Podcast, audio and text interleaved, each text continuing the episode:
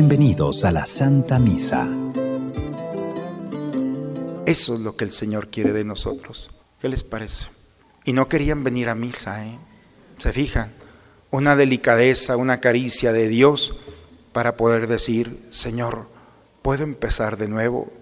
Entonces Él te dirá, sí, empezamos de nuevo. Hagámoslo, hermanos. Vale la pena. Este mundo nos necesita muchísimo.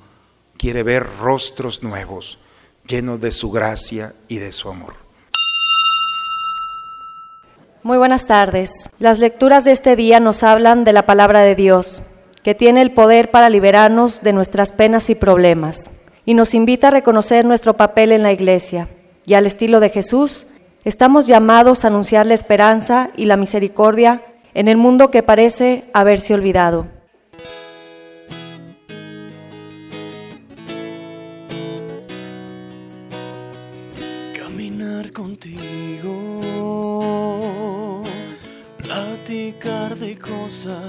Soñar tranquilo, andar sobre rosas es un sueño hermoso. Recordar amigos desde que has nacido. Hay amor y paz, hasta hoy mi Jesús eres tú. Vives tú en mí, me has dado la luz, tuyo soy. Yo me doy a ti, anhelo algún día con fervor.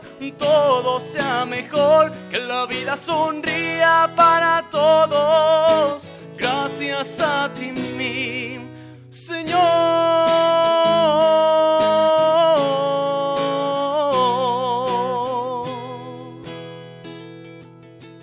En el nombre del Padre, del Hijo, del Espíritu Santo, el Señor esté con todos ustedes, hermanos. Buena tarde, hermanos, a todos. Vamos a disponernos al encuentro con el Señor. Los invito a presentarnos a Él en este día. Reconociendo nuestros pecados con humildad, los invito a presentarnos a Dios y juntos invocar su misericordia sobre nosotros. Por eso digamos juntos, yo confieso ante Dios Todopoderoso y ante ustedes, hermanos, que he pecado mucho de pensamiento, palabra, obra y omisión. Por mi culpa, por mi culpa, por mi grande culpa. Por eso ruego a Santa María, siempre Virgen, a los ángeles, a los santos, y a ustedes, hermanos, que intercedan por mí ante Dios nuestro Señor. Por favor, inclinen un momento su cabeza. Dios Todopoderoso, tenga misericordia de nosotros, perdone todos nuestros pecados y nos lleve un día a gozar de la vida eterna. Amén. Tenme piedad, oh Dios,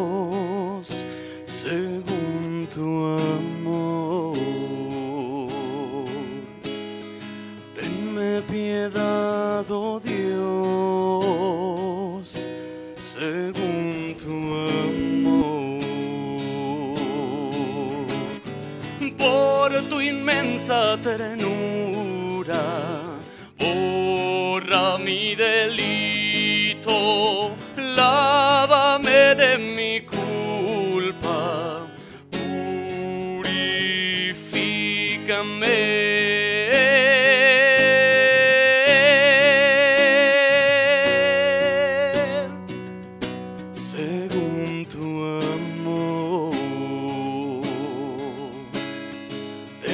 piedad, oh Dios,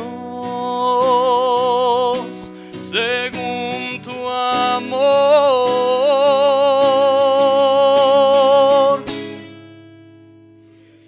Gloria a Dios en el cielo y en la tierra paz a los hombres que ama el Señor. Por tu inmensa gloria te alabamos, te bendecimos, te adoramos, te glorificamos. Te damos gracias, Señor Dios, Rey celestial, Dios Padre Todopoderoso, Señor Hijo único Jesucristo, Señor Dios, Cordero de Dios, Hijo del Padre. Tú que quitas el pecado del mundo, ten piedad de nosotros. Tú que quitas el pecado del mundo, atiende a nuestra súplica. Tú que estás sentado a la derecha del Padre, ten piedad de nosotros, porque solo tú eres santo, solo tú Señor, solo tú Altísimo Jesucristo, con el Espíritu Santo en la gloria de Dios Padre. Amén. Oremos.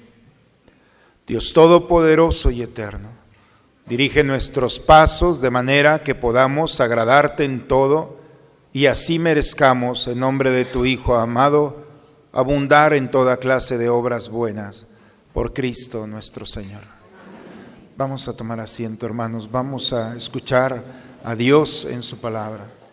En la primera lectura veremos cómo ante todo el pueblo reunido, el sacerdote Esdras lee públicamente el libro de la ley. Esa misma palabra se dirige a nosotros. Es la fuente de comunicación de Dios con nosotros. Debemos escucharla atentos para recibir lo que quiere comunicarnos. Escuchemos la proclamación de la palabra de Dios. Lectura del libro de Nehemías. En aquellos días, Esdras, el sacerdote, trajo el libro de la ley ante la asamblea, formada por los hombres, las mujeres y todos los que tenían uso de razón.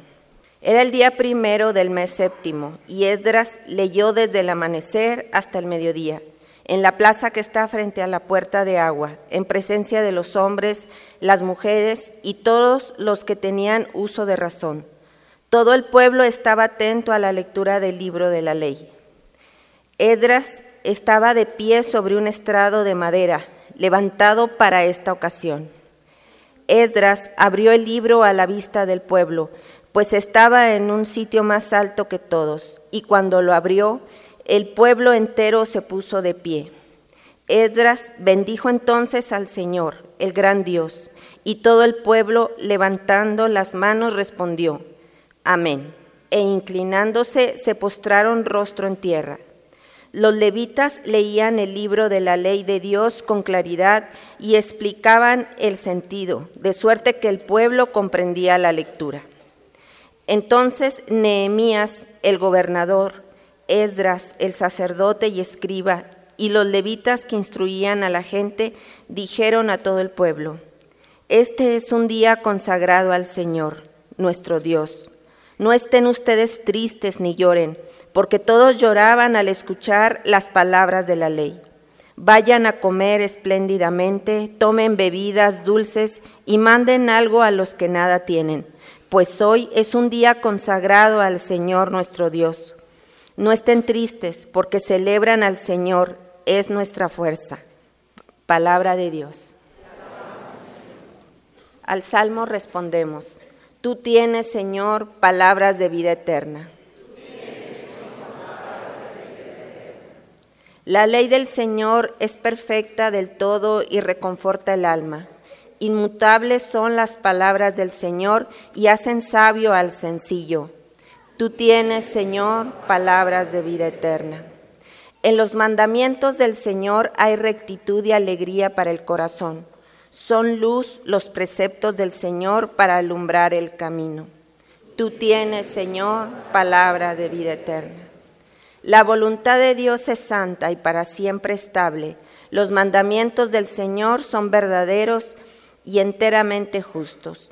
Tú tienes, Señor, palabra de vida eterna.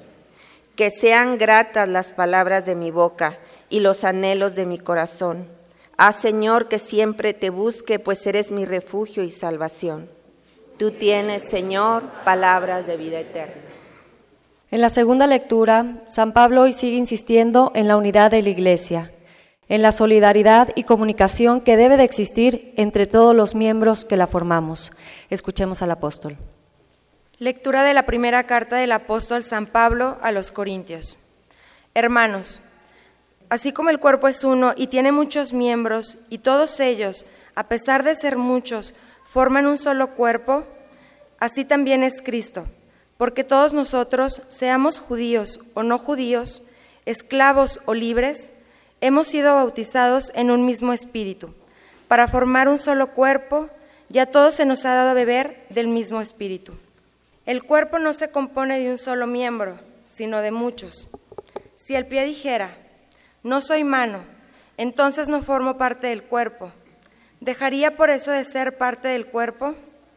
Y si el oído dijera, puesto que no soy ojo, no soy del cuerpo, ¿dejaría por eso de ser parte del cuerpo? Si todo el cuerpo fuera ojo, ¿con qué oiríamos? Y si todo el cuerpo fuera oído, ¿con qué oleríamos? Ahora bien, Dios ha puesto los miembros del cuerpo cada uno en su lugar, según lo quiso. Si todos fueran un solo miembro, ¿dónde estaría el cuerpo? Cierto que los miembros son muchos, pero el cuerpo es uno solo. El ojo no puede decirle a la mano, no te necesito, ni la cabeza a los pies, ustedes no me hacen falta. Por el contrario, los miembros que parecen más débiles son los más necesarios, y a los más íntimos los tratamos con mayor decoro, porque los demás no lo necesitan. Así formó Dios el cuerpo, dando más honor a los miembros que carecían de él, para que no haya división en el cuerpo y para que cada miembro se preocupe de los demás. Cuando un miembro sufre, todos sufren con él. Y cuando recibe honores, todos se alegran con él. Pues bien, ustedes son el cuerpo de Cristo y cada uno es miembro de él. En la iglesia, Dios ha puesto en primer lugar a los apóstoles, en segundo lugar a los profetas, en tercer lugar a los maestros, luego a los que hacen milagros y a los que tienen el don de curar a los enfermos, a los que ayudan, a los que administran, a los que tienen el don de lenguas y el de interpretarlas. ¿Acaso no son todos apóstoles? ¿No son todos profetas? ¿No son todos maestros? ¿Hacen todos milagros? ¿Tienen el don de curar? ¿Tienen todos el don de lenguas y todos las interpretan? Palabra de Dios. Hoy San Lucas nos narra la escena inicial del ministerio de Jesús, esto en la sinagoga de Nazaret. Nos ponemos de pie y entonemos el aleluya. Busca primero el reino de Dios y su justicia divina. Por añadidura lo demás se te dará. Aleluya, aleluya.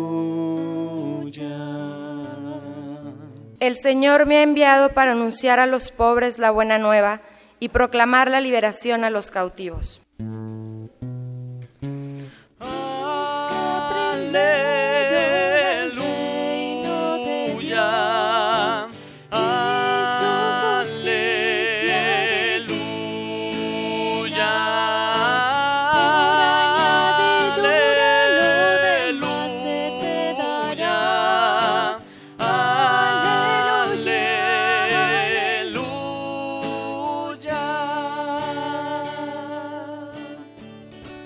Señor esté con todos ustedes, hermanos.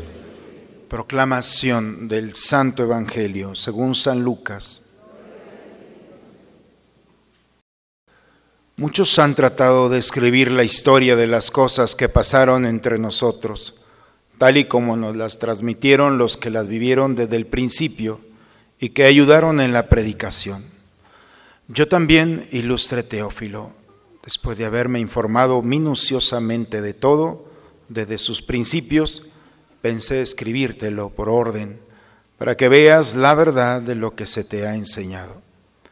Después de que Jesús fue tentado por el demonio en el desierto, impulsado por el Espíritu, volvió a Galilea, iba enseñando en las sinagogas, todos lo alababan y su fama se extendió por toda la región. Fue también a Nazaret, donde se había criado. Entró en la sinagoga, como era su costumbre hacerlo los sábados, y se levantó para hacer la lectura. Se le dio el volumen del profeta Isaías, lo desenrolló y encontró el pasaje en el que está escrito, El Espíritu del Señor está sobre mí, porque me ha ungido para llevar a los pobres la buena nueva, para anunciar la liberación a los cautivos y la curación a los ciegos para dar libertad a los oprimidos y proclamar el año de gracia del Señor.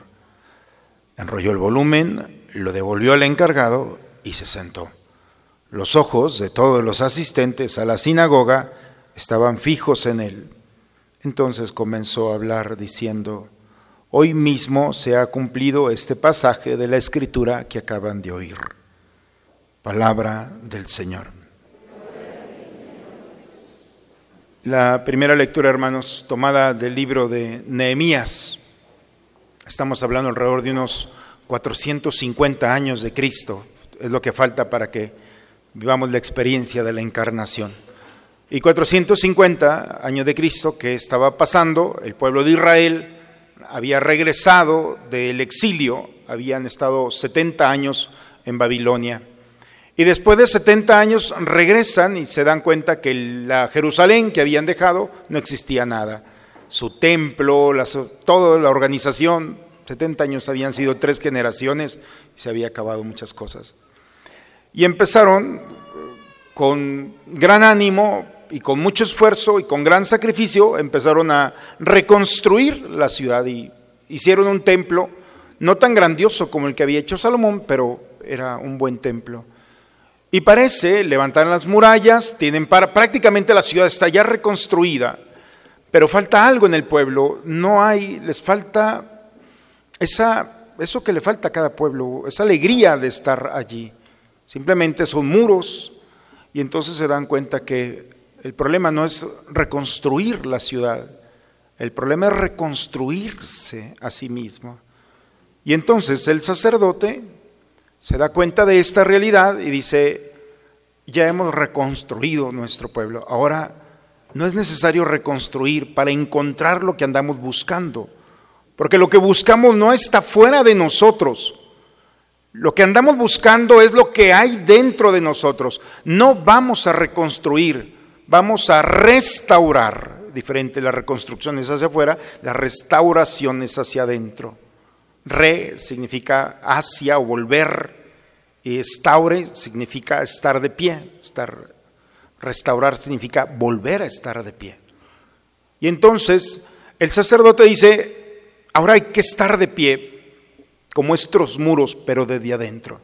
Y entonces eh, reúne a todo el pueblo fuera del templo, en una plaza, y dice que el sacerdote empieza a proclamar la ley empieza a hablar de la historia de su pueblo y conforme empieza a, proclamar y a predicar, explicar las escrituras, dice que el pueblo, dice la escritura el día de hoy, el pueblo empezó a sentir que Dios estaba tocando su interior.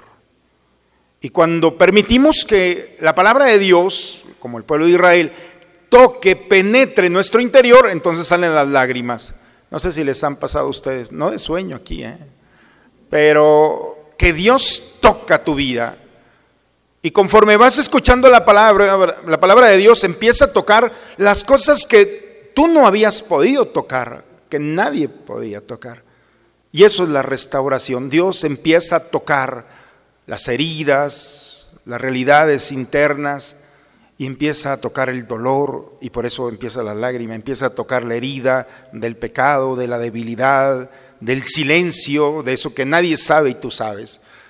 Y cuando empieza, eh, empieza, dice que todo el pueblo empezó a llorar, pequeños y grandes, ¿eh? no hay quien. Y entonces Dios empieza a restaurar a su pueblo, empieza a levantarlo. Este es el día consagrado al Señor, dice el sacerdote. Este día toda nuestra historia tiene sentido, porque las lágrimas es voltear atrás y saber que todo ha valido la pena, que todo está sanado, que todo está en manos de Dios, que Dios lo ha permitido. Y cuando Dios ha permitido una historia, nos damos cuenta que recuperamos el presente. Ahora sí, después de que tu presente está en manos de Dios, ve a tu casa, compartan su bebida, los dulces, comparte lo que tienes con aquel. Este es un día de fiesta cuando la restauración nos hemos permitido que Dios la haga, entonces hay tanta alegría que tienes que ir a tu casa con los tuyos a compartir esta buena noticia. ¿Se, fijan en el proceso? Reconstrucción, restauración, sanación, y después de que estás sano, te levantas y sigues caminando. El Evangelio, el día de hoy, eh, nos habla cómo Lucas, el escritor sagrado, está organizando toda la información, todo lo que se ha predicado, todo lo que se ha dicho. Lucas no conoció personalmente a Jesús, fue discípulo de Pablo, médico, tiene una mentalidad sistemática, toma todo y empieza a organizar toda la información y la está escribiendo, la está organizando para su ilustre Teófilo. Teo significa Dios, filo, amor. Teófilo no significa un personaje. Teófilo significa el que ama a Dios. Este evangelio está dedicado, está abierto, está destinado a todo aquel que ama a Dios. Aquel que no ama a Dios no va a poder entrar porque esta carta no es para él. La condición desde el primer capítulo, los primeros versículos es, ¿amas a Dios? ¿Eres un teófilo? ¿Eres una teófila? ¿Tienes amor a Dios? Entonces esto es para ti. Y te escribo esto para que puedas encontrar la verdad de lo que se te ha enseñado. Eso que tus padres depositaron en ti, eso no es solamente una idea de tus papás o de nuestros abuelos. Está fundamentado en un libro sagrado que lo han quemado, que lo han tratado de desaparecer que, y sigue fiel. Dios ha preservado su palabra. Y esta palabra es la que nos escribe Lucas. Y cómo nos va narrando que Jesús un día estaba visitando todas las sinagogas, todos los lugares donde se interpretaba la palabra y fue a su tierra, fue a Nazaret, entra a la liturgia de que se celebraba en Nazaret, solamente podían entrar y podían participar los mayores de 30 años. Entonces presumimos que Jesús tenía ya mayor de 30 años. Y lo primero que se hacía es se leía la ley y un especialista la interpretaba. Y después venía un texto de los profetas y cualquier, cualquier laico podía pasar y dice que Jesús fue se levanta y empieza a, leer, a proclamar. El Espíritu del Señor está sobre mí, me ha ungido para llevar a los pobres la buena nueva, para anunciar la liberación a los cautivos, curar a los ciegos, darle libertad a los oprimidos y proclamar un año de gracia. Enrolló el volumen, lo entregó al encargado, se sentó y empieza a predicar. Hoy mismo se ha cumplido este pasaje de la Escritura que acaban de oír. ¡Pum! Se acabó la homilía. Es la homilía más corta de la historia de la iglesia. Y la mejor, yo creo, ¿no? No los veo muy convencidos, pero, es la más bella. Hoy, esto que acaban de ir, en este momento, el hoy. Fíjense cómo, cómo, Jesús cuando entra a casa de saqueo, ¿se acuerdan de aquel bajo de estatura que se subió a un árbol para verlo pasar y que Jesús le dice, bájate de ahí o de allí, me salió lo norteño, eh, bájate de allí, y este, hoy entro a tu casa y que entra a la casa y le dice, hoy ha entrado la salvación a esta casa, hoy. Y cuando está en la cruz, ¿qué le dice al pecador? Hoy estarás conmigo en el paraíso. A Dios le encanta, a Jesús le encanta el hoy. Hoy, no mañana, no ayer, hoy. Esta experiencia la estás viviendo hoy. Y nuevamente volvemos a la primera lectura. El pueblo de Israel recuperó su presente, porque cuando permites que la palabra de Dios entre en ti, entonces actualiza toda la historia y eres un pasado en un presente maravilloso. Porque a veces parecemos dos personas, por una parte un pasado, por otro somos un presente y otro futuro, distraídos totalmente. Pero cuando sabemos que nuestra historia no somos un pasado, soy pasado presente en una sola persona, en una sola realidad. Y eso es lo que recupera Jesús. Ese hoy es un eco de la eternidad. Y cuando recuperamos el presente, entonces, ¿por qué? ¿Cómo, ¿Cómo lo recuperamos? Es Cristo el que puede hacer esto.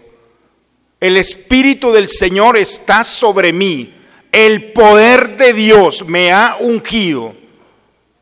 Estoy lleno de aceite, dice Jesús. Cristos o Cristo en griego. Está lleno de aceite y el aceite, sabemos, en otras predicaciones hemos hablado de esto, el aceite es un instrumento, un medicamento para los dolores. Cuando alguien se lastima, se pone aceite y puede sanar los dolores del cuerpo. Cuando Jesús dice, estoy lleno de aceite, estoy a punto de derramar en un presente la sanación, es volver a empezar la historia por eso cuando habla, me ha enviado para anunciar la buena nueva a los pobres. Y el pobre no es aquel que carece de bienes. El pobre es aquel que no es atractivo, que no es reconocido, que está solo, lastimado, que la historia poco a poco lo ha ido poniendo en un lugar donde nadie lo ve o nadie la ve. El pobre es aquel que no, no existe aún allí. Y la buena noticia es que es el consentido del Señor. Y su aroma que es tan desagradable para los hombres, su conversación, sus ideas, su cuerpo lastimado, eso es lo que a Dios le agrada. Díganme si a Jesús fue el escándalo. Abrazar, tocar, perdonar a los pecadores, a los leprosos, a los señalados por la sociedad. ¿Cómo tu maestro come con pecadores y publicanos? No he venido por los sanos, dice Jesús, he venido por los enfermos. Esta es la buena noticia. Nadie está exento. Aún aquellos que esta sociedad los ha relegado, los ha sacado, Jesús va por ellos, deja las 99 y se lanza. Esa es la buena noticia. Y cuando alguien lastimado y rechazado por la vida se siente abrazado por el Señor, Dentro de la soledad encuentra la compañía, dentro de la enfermedad el medicamento, dentro de su pecado la misericordia. Dentro de esa realidad, ahí está el Señor, a eso ha venido. Es un presente, no va a venir mañana, está presente el Señor. Y cuando alguien se permite, como el pueblo de Israel, que la palabra de Dios entre en el misterio, es un hoy, hoy el Señor me está amando. Y ese hoy es parte de la eternidad. Y por eso es la buena noticia que viene a despertar aquel que ha escuchado la mala noticia de ya no hay nada que hacer. La peor noticia es esa, no hay nada que hacer. Tu deuda, tu salud, tu realidad, no hay nada. ¿Quién te lo dice? Este mundo tendrá sus razones. Pero mientras no te lo diga Dios, entonces no creas eso. Entonces, esa es la buena noticia. Por eso, cuando viene ungido al encuentro del hombre, es para el enfermo. Y nosotros tenemos que entender que es para nosotros. Porque estamos enfermos de nuestro egoísmo, de nuestros pecados, de nuestra tristeza, de nuestros miedos, de nuestras frustraciones o fracasos. ¿Quién no necesita un médico como este? Que venga sin condiciones a entrar. Lo único es que como todo enfermo, tienes que permitir que el médico toque la parte lastimada. Y no la toca solamente para lastimarte, es para saber dónde está el dolor. Cuando el Señor a través de nuestra palabra nos hace llorar porque toca nuestro egoísmo, porque toca nuestra vanidad, porque toca nuestros pecados y te duele, no es para lastimarte, es porque está presionando para poder purgar, sacar de allí esa realidad. Y tú tienes que con docilidad, como el enfermo, confiar en las manos del Señor. Ese es el medicamento que ofrece. Y he venido a hacer la buena noticia. He venido para liberar a los cautivos, atados por las, las cadenas, los nudos de este mundo. ¿Cuánta lucha no hay en el corazón de cada uno de nosotros por salir de una realidad de pecado, de angustia, de miedo? ¿Cuántas noches sin dormir, tratando de cambiar, tratando de ser diferentes y seguimos en lo mismo, encadenado? Claro, el enemigo empezó muy sutil, te fue involucrando hasta que te puso una cadena en el corazón, en el alma. Y te levantas día con día con la mejor disposición y vuelves a caer. Todavía no son las 12 y ya estás viviendo la misma realidad. En tus pensamientos, en tus decisiones. En... El enemigo no se va a ir con tranquilidad, perdóname, te hice pecar, me confundí, aquí está, mírala ya. No, el enemigo va a luchar hasta el último momento. Y si ya te hizo caer, va a aferrarse a tu alma. No sabe con quién se mete. Aquel que permite que la gracia de Dios entre en su vida entonces dice la escritura, la buena nueva del hoy es que viene a liberar a los cautivos, viene a desatar esos nudos que no se pueden desatar solamente con un acto de la voluntad. Por eso las indulgencias que el Papa ha dado este año, haz la indulgencia, significa no solamente el perdón del pecado, el deseo de no volver a, a pecar. La indulgencia es borrar, quitar por la gracia de la iglesia de Dios, de la oración de todo un pueblo. Quitar esa cadena que está allí y te hace caer. ¿No les pasa que cuando se confiesan salen volando casi de aquí y todavía no se suben al carro y ya le están tirando al que está delante? Ah, no, perdón, no en esta comunidad, en otras comunidades que yo he predicado. Pero apenas, ¿qué pasa? Y dices, me acabo de confesar yo otra vez. Entonces te das cuenta que hay una cadena allí, hay un nudo, que la confesión te perdona el acto, pero hay que trabajar también la indulgencia. Hermanos, hay que hacer la indulgencia. Es pasar por una puerta, ¿qué más fácil la podemos pedir? Ya después veremos lo de las indulgencias, ¿eh? pero vale la pena quitar todos esos para liberarnos. Viene curar a los ciegos. Cuánto dolor, cuánta tristeza, cuánta frustración hay en aquellos que ven que al otro le está yendo muy bien y a ti no. ¿No les pasa eso? No muevan la cabeza, por favor. Pero tú trabajo todo el día y aquel, mira la camionetona que trae, mira la casa que trae, mira los terrenos que tiene, mira, y empieza uno a ver y ves lo tuyo y dices, no tengo ni la mitad de eso. Y empieza en el corazón, no la alegría de que le está yendo bien al otro, sino empieza la amargura, la tristeza, la frustración, el enojo, porque él y yo no. Y entonces buscar de cualquier manera tener lo que el otro tiene. Se le llama envidia. En significa aquí, vidia, ver. No ves más allá de tus criterios y te encierras. Y cuando alguien vive en la envidia, se enferma. Porque no solamente ves lo bueno del otro, sino que empiezas a vivir la amargura y el dolor del fracaso y tu rostro, tu corazón, tus palabras, tus actitudes y la tragedia del hombre. Empiezas a no disfrutar tu presente. No empiezas, empiezas más bien a lastimar a aquellos que están contigo con la indiferencia. Y por irte a conseguir aquello que no tienes, te olvidas de lo que tienes. ¿Cuántas veces por el trabajo de contener más, te olvidas del crecimiento de tus hijos, de tu esposa, de, del descanso, trabajando todo el domingo para tener más y, y no vas a tener más? No te das cuenta. Cuando Jesús dice, he venido a curar a los ciegos, significa ver más allá, ver con la mirada de Dios, ver lo afortunado, afortunada que eres. Date cuenta de esto, de un Dios que te está dando la posibilidad de un presente de gozar y disfrutar a las personas, el sonido de la voz de tu hijo, de tu hija, el abrazo de tu esposo o tu esposa, el salir a caminar con los tuyos a disfrutar. La verdadera felicidad no está en las cosas, nos aportan ciertas realidades. Pero la maravillosa realidad es que con ellas o sin ellas yo tengo tanto que darle gracias a Dios. Esas son las tristezas de este mundo. Y este mundo, por vivir en la envidia, luchando por tener bajo cualquier criterio o forma lo que no se posee, echas a perder a los tuyos. Poco a poco te alejas de los tuyos, de tu esposa, de tus hijos, de tus amigos de la gente que te ama. Y entonces has perdido tu presente. Hoy se ha cumplido esto. Viene a darnos una visión diferente, una realidad que ves desde el corazón.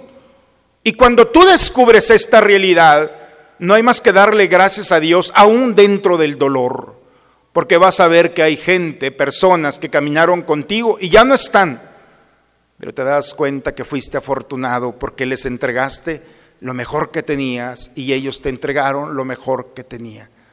Y puedes ver la eternidad. Puedes ver que vas caminando y día con día vale la pena porque alcanzas a ver a Dios delante de ti, que nos vamos a presentar todos un día. Y no te puedes presentar con tus títulos, con tus... Esas cosas se quedan aquí. Tienes que presentarte apasionado delante de Dios. Señor, viví plenamente, disfruté de la vida, del esposo, de la esposa, de los hijos, del trabajo, del descanso, de... Y cuando alguien vive esa realidad, está preparado para encontrarse con el Señor. Y finalmente viene a liberar a los oprimidos, que es una misma realidad, aquellos del corazón atados a realidades de este mundo y a proclamar el año de gracia del Señor. El Papa ha proclamado un año extraordinario, fuera del ordinario, de misericordia. Nadie se condena en este año, ¿eh? Nadie, a menos que quiera. Ahí está la libertad. Pero el año de la misericordia es, se abrió el cielo y se abre su misericordia. Y la misericordia es un presente en el que vuelves a empezar. Eso es el jubileo, por eso jubileo significa júbilo, alegría. Porque empiezas un año fuera, pasado en manos de Dios. Aquí empiezas. ¿No les gustaría volver a nacer de nuevo y empezar de nuevo todo? Para evitar, para omitir o para hacer cosas. En sus sueños no tienen ese deseo de qué hubiera pasado si yo empezara de nuevo. Lo puedes hacer este año. Es el año de la misericordia. Empezar de nuevo. Así. Tu historia limpia, pura, delante de Dios. Donde ni Él ni tú se puedan señalar. Cuando nos acercamos a la confesión en este año, el sacerdote tiene que decirte tus pecados han sido perdonados. Todos no son tuyos. Y si tú te quedas con algo, eres un ladrón de pecados. Nada se queda contigo. ¿Queda claro? Por eso, oigan, ¿a poco no está muy a todo dar confesarnos este año? Nada, desde tu niñez hasta este momento, tiene que haber el júbilo de decir, tengo la oportunidad de empezar hoy una nueva historia, pero ya con experiencia, suficiente experiencia. Entonces es más difícil que caigas con tu experiencia, con el deseo y con la gracia de Dios de no volver a pecar. Entonces recuperas un presente donde puedes integrarte sin temor, sin miedo, a aquel que está a tu lado porque la diferencia de cada uno de nosotros, dice la segunda lectura, en plenitud es lo que aporta para el otro lo que le faltaba. Somos tan diferentes, hermanos, pero es lo que le falta al otro. Lo que tú tienes, nadie lo tiene. Y si no se lo das al otro, nadie podrá suplirte. Por eso esto es la iglesia, un año maravilloso en el que el Señor nos está ofreciendo un pastel delante de nosotros, sabrosísimo para empezar la alegría, para limpiar todo y empezar. Hágame caso, nada, absolutamente nada tienes para empezar una nueva vida. Hoy el Señor nos ofrece la oportunidad de vivir ese hoy, el Espíritu de Dios, lleno de su aceite sagrado, de su óleo, de su crisma, viene nuevamente a recuperar, ser una buena noticia para nosotros. Viene a darnos una nueva forma de ver la vida. Viene a quitarnos las ataduras que el enemigo sutilmente nos puso. Hoy es un tiempo de gracia. Ojalá, hermanos, que en este año nos demos la oportunidad de ser los mismos, pero diferentes. Que esa diferencia Dios la provoque que Dios nuestro Señor permita como el pueblo de Israel entre a lo más profundo, a las entrañas más profundas y pueda restaurarnos. El restaurador es aquel que le dan una obra lastimada por el tiempo y la deja igual que como la hizo el autor, no diferente. Ponernos en las manos del Señor. Dios no nos quiere diferentes, nos quiere iguales, pero diferentes en la gracia de Él. Restaurarnos es nuevamente en las manos del que nos ha creado, nuevamente limpios de toda mancha de la historia y del pecado, nuevamente presentarnos como una obra de arte para que los demás puedan apreciarla. Eso es lo que el Señor quiere de nosotros. ¿Qué les parece? Y no querían venir a misa, ¿eh? ¿Se fijan? Una delicadeza, una caricia de Dios para poder decir, Señor, ¿puedo empezar de nuevo? Entonces Él te dirá, sí, empezamos de nuevo. Hagámoslo, hermanos. Vale la pena. Este mundo nos necesita muchísimo.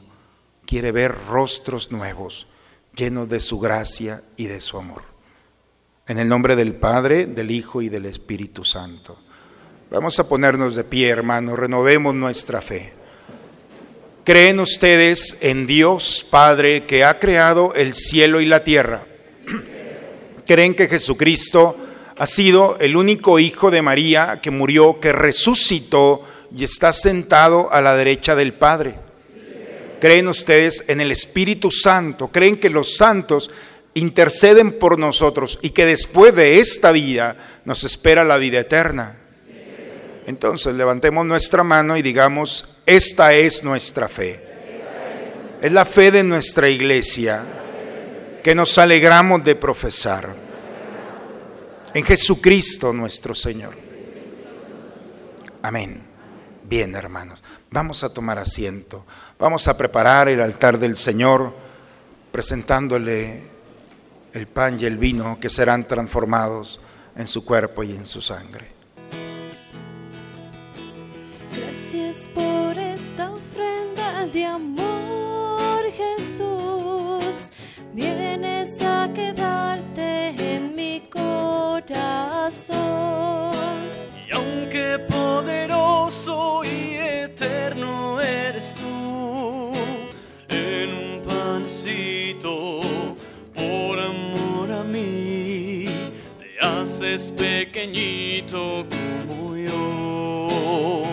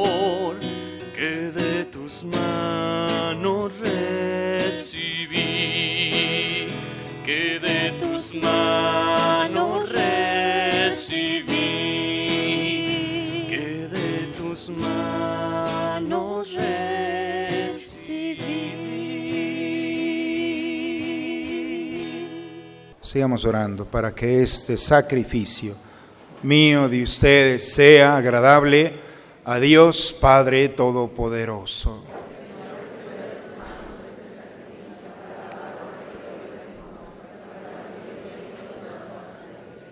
Recibe, Señor, nuestros dones y santifícalos a fin de que nos sirvan para nuestra salvación.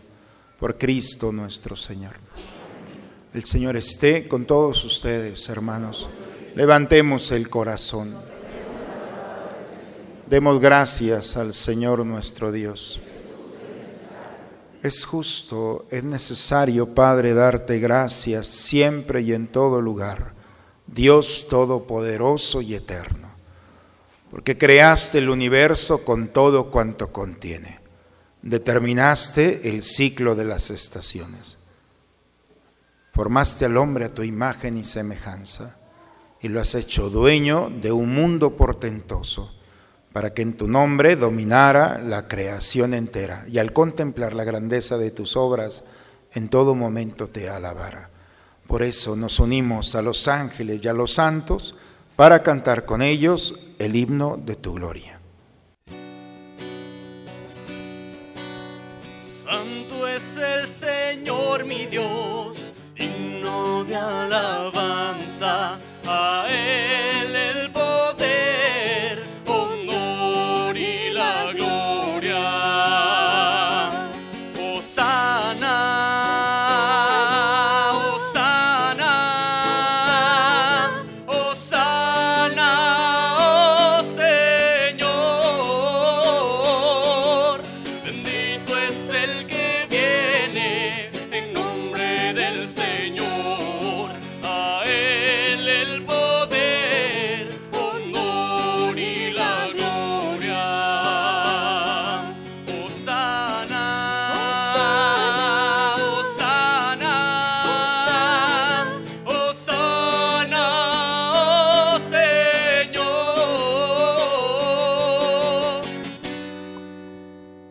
Santo eres, en verdad, Señor, fuente de toda santidad. Por eso te pedimos que santifiques estos dones con la efusión de tu Espíritu, de manera que se conviertan para nosotros en el cuerpo y la sangre de Jesucristo nuestro Señor, el cual cuando iba a ser entregado a su pasión voluntariamente aceptada, tomó pan, dándote gracias, lo partió, lo dio a sus discípulos diciendo, tomen y coman todos de él, porque esto es mi cuerpo, que será entregado por ustedes.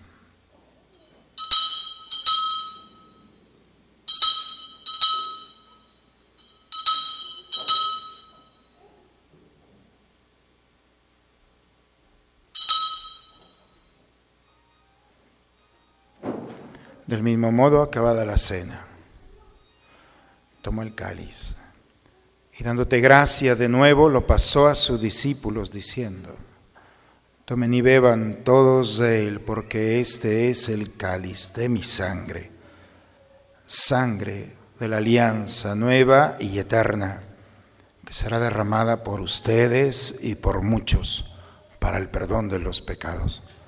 Hagan esto en conmemoración mía.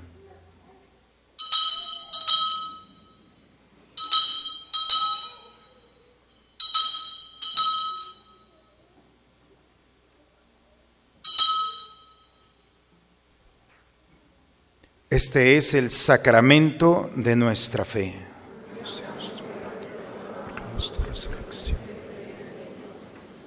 Así pues, Padre, al celebrar ahora el memorial de la muerte y la resurrección de tu Hijo, te ofrecemos el pan de la vida, el cáliz de la salvación, y te damos gracias porque nos haces dignos de servirte en tu presencia.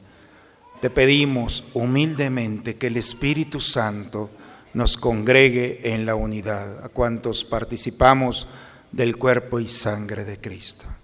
Acuérdate de tu iglesia extendida por toda la tierra, reunida aquí en el domingo, día en el que Cristo ha vencido a la muerte y nos ha hecho participar de su vida inmortal.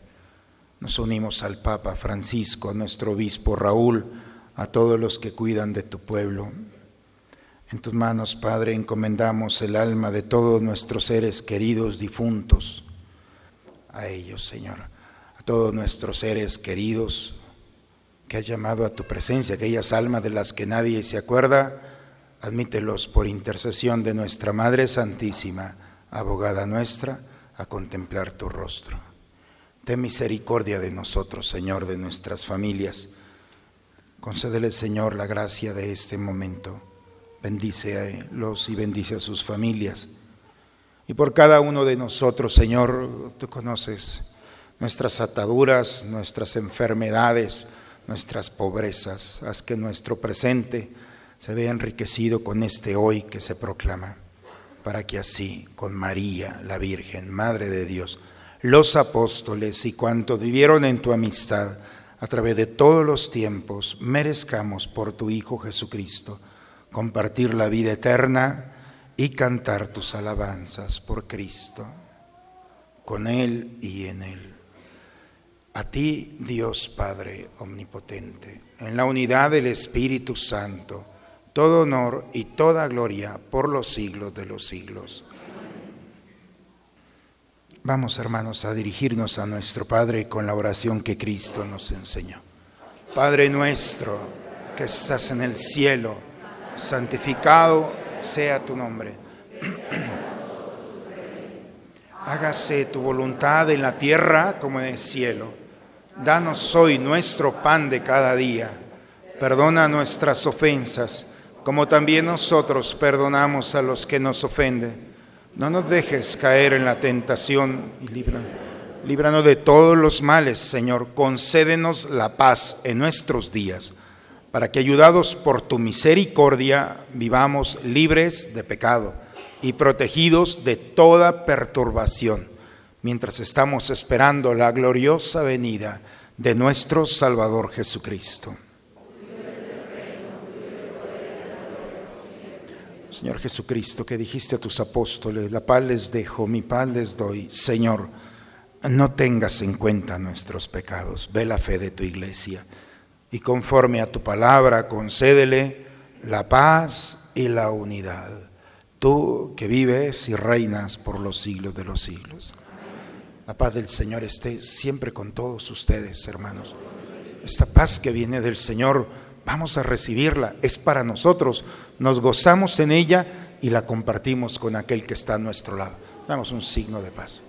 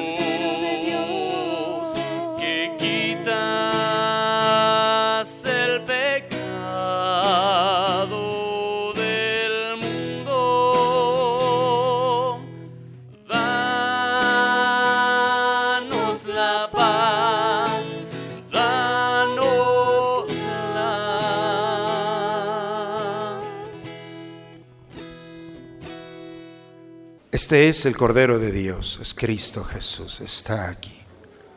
Ha venido a quitar el pecado del mundo.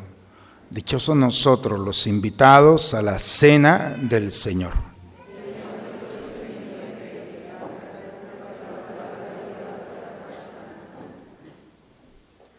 Decimos todos juntos la antífona de la comunión.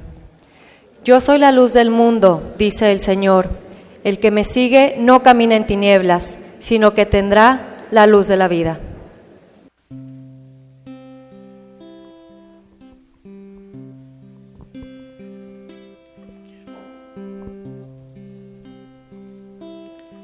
Si conocieras cómo te amo, Si conocieras cómo te amo, dejarías de vivir sin amor.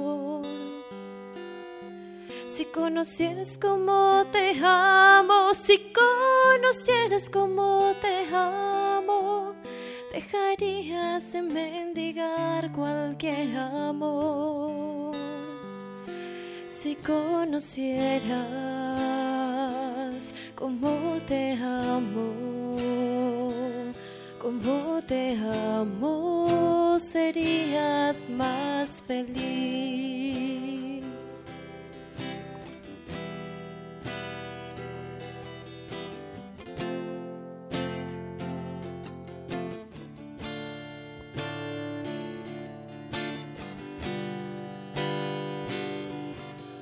Conocieras cómo te busco, si conocieras cómo te busco, dejarías que te alcanzara mi voz. Si conocieras cómo te busco, si conocieras cómo te busco, dejarías que te hablara el corazón. Si conocieras cómo te busco, cómo te busco, escucharías mi voz.